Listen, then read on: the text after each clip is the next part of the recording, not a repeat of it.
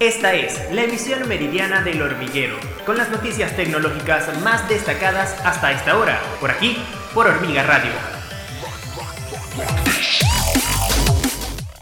Hola, bienvenidos a una nueva emisión meridiana del hormiguero. Yo soy Rosabel Meleán, quien les acompaña nuevamente, y de inmediato las noticias de tecnología más destacadas hasta esta hora.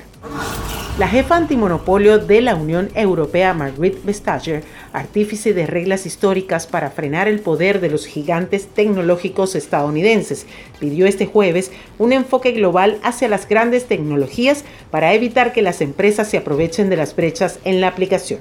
Vestager, que entregó miles de millones de euros en multas impuestas a Google de Alphabet e inició investigaciones sobre Apple, Amazon y Facebook de Meta Platforms, dijo que había acuerdos sobre las cuestiones planteadas por las grandes plataformas digitales.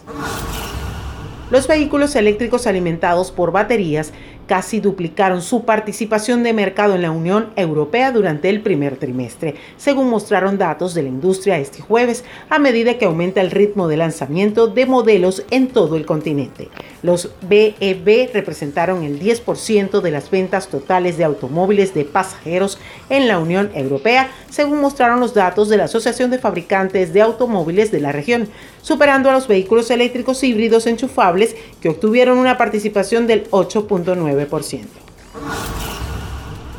Elon Musk obtuvo 7.140 millones de dólares en fondos de un grupo de inversores que incluye al cofundador de Oracle Corp, Larry Ellison, y Sequoia Capital para financiar su adquisición de Twitter, INC, por 44 mil millones de dólares, según una presentación de este jueves.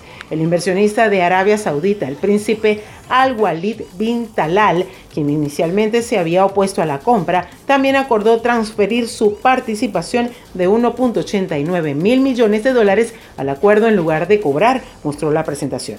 La medida se produjo cuando el préstamo de margen de Musk se redujo a 6.25 mil millones de dólares de 12.5 mil millones anunciados anteriormente.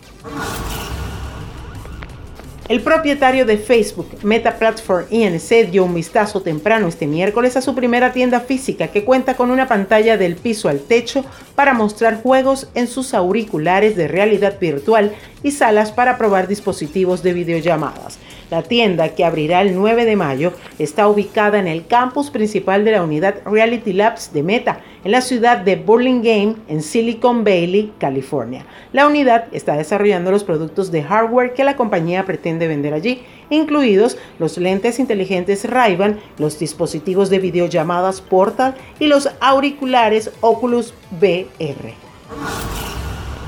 Y de esta manera llegamos al final de nuestro resumen informativo El Hormiguero Meridiano. Yo soy Rosabel Meleán y les invito a que nos acompañen en una próxima oportunidad. Esta fue la emisión meridiana del Hormiguero, por aquí, por Hormiga Radio